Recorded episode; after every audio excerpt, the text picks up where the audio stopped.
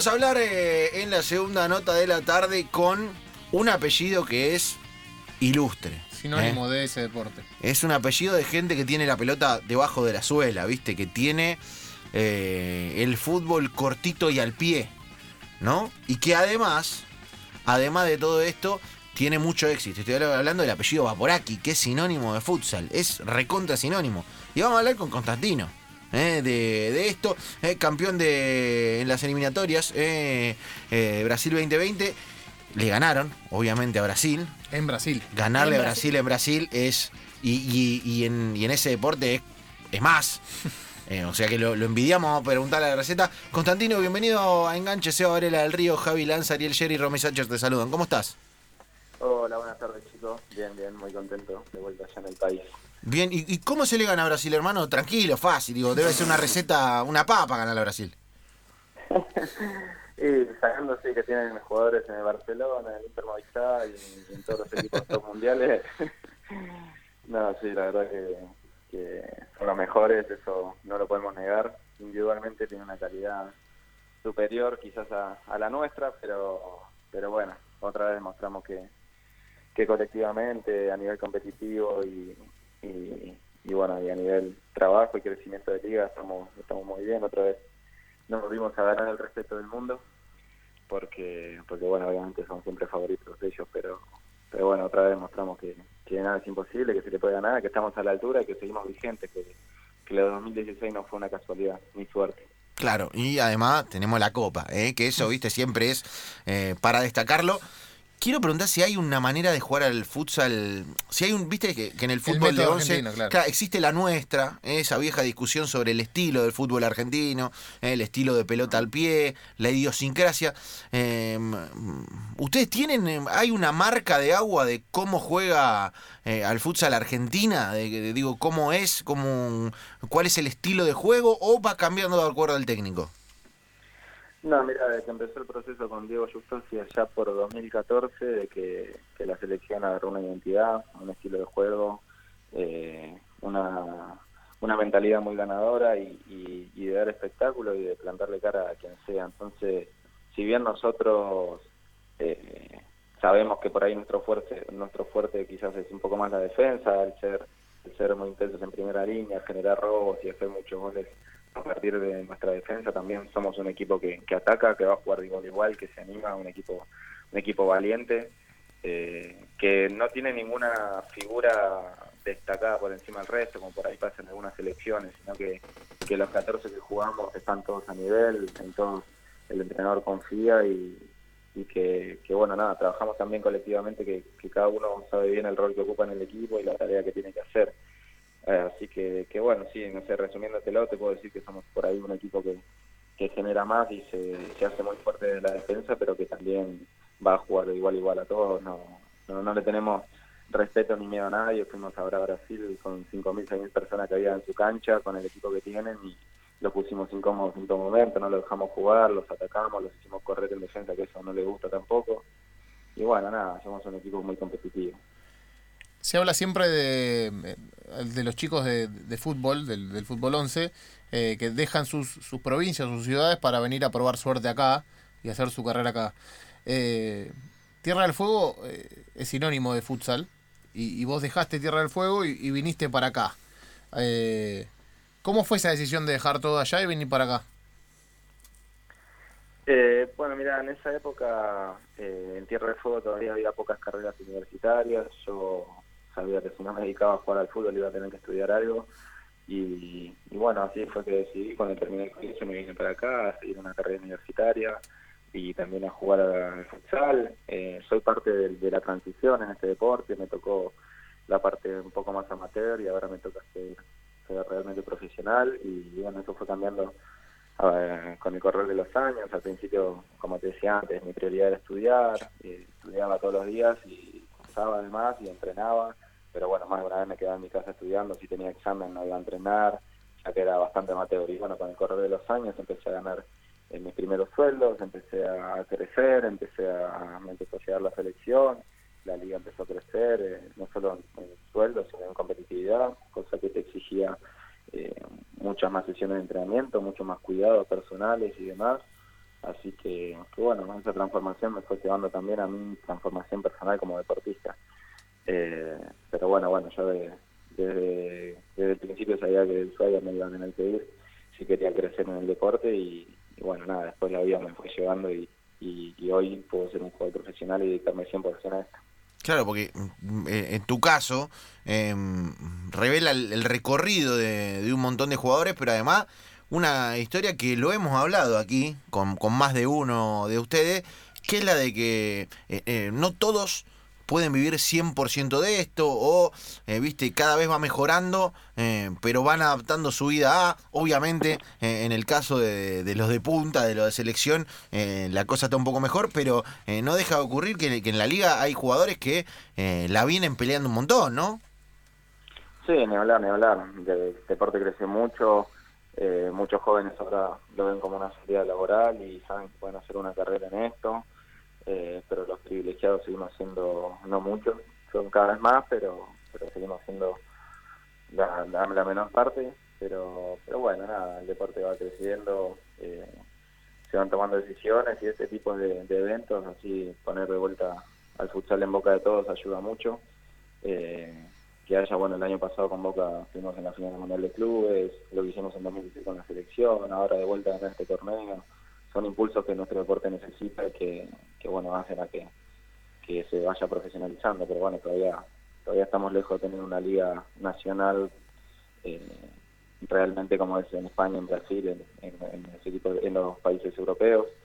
Todavía legalmente o impositivamente o tributariamente también estamos lejos, seguimos siendo un deporte que, que maneja todo en negro y, bueno, nada, a nosotros nos gustaría ir dando esos pasos, ojalá se den, ojalá se den pronto porque, porque como, como hablábamos recién, ya muchos chicos se dedican a esto y necesitan seguridad, necesitan contratos, necesitan aportes, eh, necesitan, necesitan, bueno, dedicarse 100% a esto y tener todas las herramientas para poder hacerlo. ¿Crees que se desaprovechó esa oportunidad de profesionalizarlo bien después del título del mundo? A ver, eh, hubo decisiones, hubo crecimiento, hubo, hubo muchas mejoras, pero bueno, eh, también hubo muchas cosas que, no se pudieron hacer.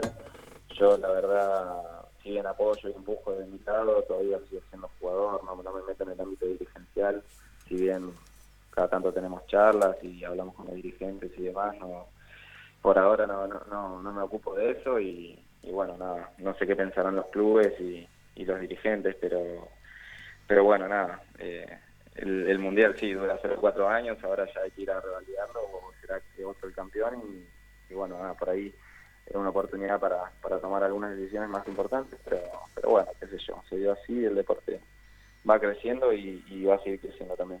Te saco de, de, de, lo profesional y te llevo a los mitos del futsal. ¿Cuál es el mito del futsal que más te molesta?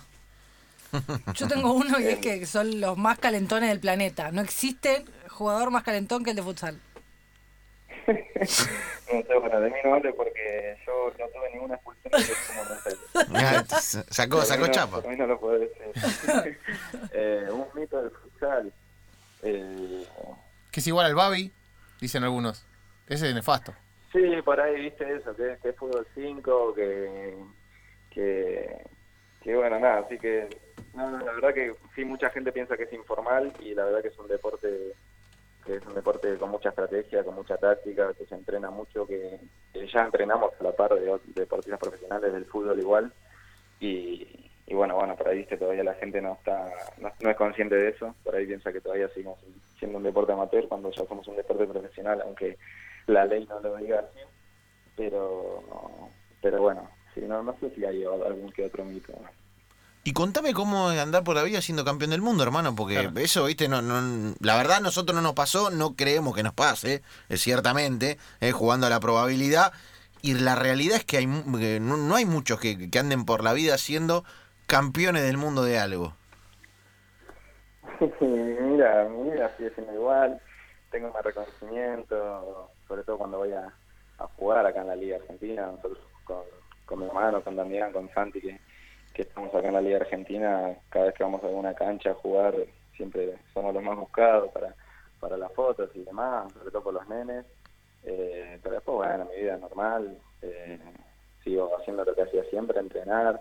Un tipo muy tranquilo, de familia, no, no salgo mucho tampoco, pero bueno, sí, hay que, hay que por ahí lo que más eh, atención tenemos que restar es, es en, las cosas que decimos y hacemos porque los chicos las miran, las replican y, bueno, hoy somos un, somos un espejo para muchos de ellos, entonces antes lo que por ahí pasaba desapercibido hoy, hoy genera genera una noticia, así que, hay que ser responsable, lo hacemos, somos, somos un grupo muy sano, por suerte, y, siempre, siempre creo que nos manejamos muy bien en todo en todo el ámbito y fuera de él también, así que bueno, nada, seguimos siendo los pibes que, que, iban a entrenar a cualquier cancha a cualquier hora, sin, sin nada, pero bueno, ahora tenemos algunos privilegios más y, y los aprovechamos y disfrutamos mucho de eso también, porque bueno, eh, la verdad que la carrera del deportista cuando tenés las herramientas es muy linda.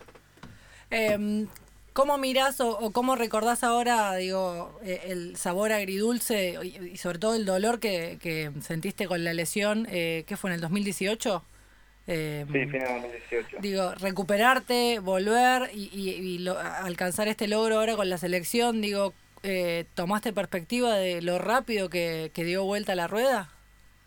Sí, yo creo que, que ese tipo de momentos te hacen saborear estos lindos también de otra manera porque porque bueno te acordás de todo lo que sufriste de todo lo que de todo lo que te costó llegar a este, a este momento eh, eh, estar en duda no sabes si vas a estar adentro si vas a estar afuera de la situación volver a jugar y, y no verte en tu mejor nivel en tu mejor rendimiento la verdad que, que sí se me vino toda la cabeza y, y también lo uso como un como una motivación, como un trabajo mental antes de entrar a la cancha. Siempre tienes que acordarte que hace año estabas en muletas, hace un año estabas así, y ahora estás disfrutando de esto, estás en el, en el lugar privilegiado de todos queremos estar y, y, bueno, nada, sirve para las dos cosas, para, para valorar lo lindo y también para, para motivarse y, y disfrutar de, de esos momentos también. Igual hubo algo peor que la lesión, y esto lo quiero decir a título personal.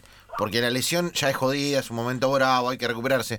Ahora, la foto de la operación con el gorrito, ¿viste? Ese que, que, que, encontré acá en las redes sociales es aún peor, porque a nadie, viene Brad Pitt, se pone el gorrito ese y no, no, no hay manera de remarlo. Y bueno, ¿qué, vamos a esconder? No podemos, esconder nada. ¿Sabes qué? mi, médico me dijo, tengo que poner las dos fotos ahora, porque como nos sacamos la con la copa, me dijo, tengo que poner cuando estaba sentado en el quirófano, así que, que sí, la subí y le agradecí por, por todo lo que hizo por mí. Bien, bien. Eh, Javi te preguntó por eh, la, esto de la profesionalización o intentar profesionalizar eh, el futsal, digo, cambió, eh, sobre todo vos y tu hermano tienen una escuela, ¿Hubo, no sé, más afluencia de chicos que se anotaron a jugar al futsal a partir de, de, la Copa del Mundo? ¿Cambió eso un poco? Sí, sí, sí, ni hablar. Ahora, como les, contaba antes, muchos chicos eh, le ven como una salida laboral, muchos chicos nos ven a nosotros como, como sus ídolos, quieren no quieren jugar al fútbol, quieren jugar un futsal, que antes era bastante al revés, todos querían jugar fútbol y bueno, el, futsal era una salida para los que no, no llegaban o no, no seguían y hoy es al revés, hoy los chicos quieren jugar futsal y, y bueno, nada, de hecho con mi hermano abrimos una, una escuela ya por fines de 2017 y ya lleva dos años, más de dos años, y, y no paran de llegarnos chicos, chicos chiquitos, nenas, mujeres adultas, y, bueno, nada, eso refleja también lo, lo que decía antes, de que, de que el deporte creció mucho, de que todos lo ven como una salida laboral y todos lo ven como, como un deporte que, que puede ser un estilo de vida. La última de mi parte, eh, cuando uno es campeón del mundo llega a lo máximo que puede llegar como, como deportista. Eh, ¿Qué te motiva?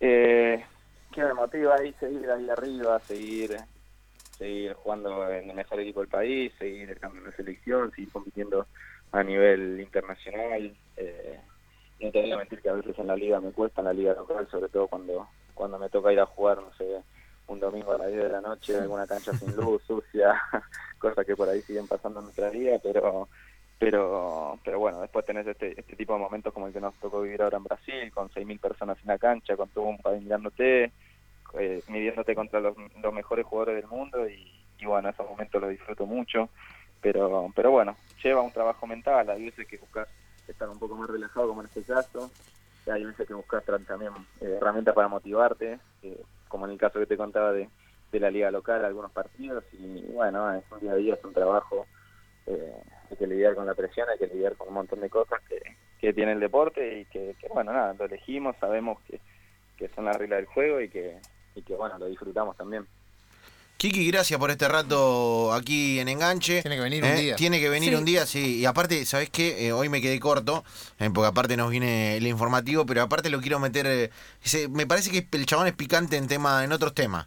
De la vida cotidiana. Vi un par de retweets, viste que el chabón... Se la banca. eh, se la banca, se la banca. Bueno, se la cuando, banca. cuando quieras Se sumarte, Sí, eh, es estás- de boca, chicos. Lo vamos, lo vamos a producir para un martes, lo vamos a producir cuando pueda, ¿no? No, no le queremos meter presión, pero... los del eh, futsal también duermen siesta, ¿eh? Ah, sí, también es eh, Sí. esa... Y entrenan muy tarde, estoy por eso duermen siesta. No, no, yo entreno muy temprano. Al contrario. Pero es del interior, es de Ushuaia. Claro.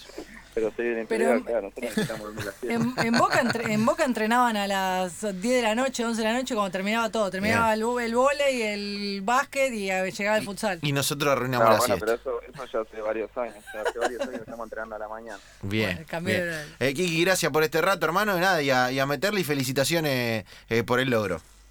Bueno, un placer. Muchas gracias a ustedes y, y bueno, ya, ya iré por el piso. Señores, Kiki va por aquí, el crack argentino campeón del mundo. Nosotros vamos a un breve receso porque hay noticias para todos ustedes.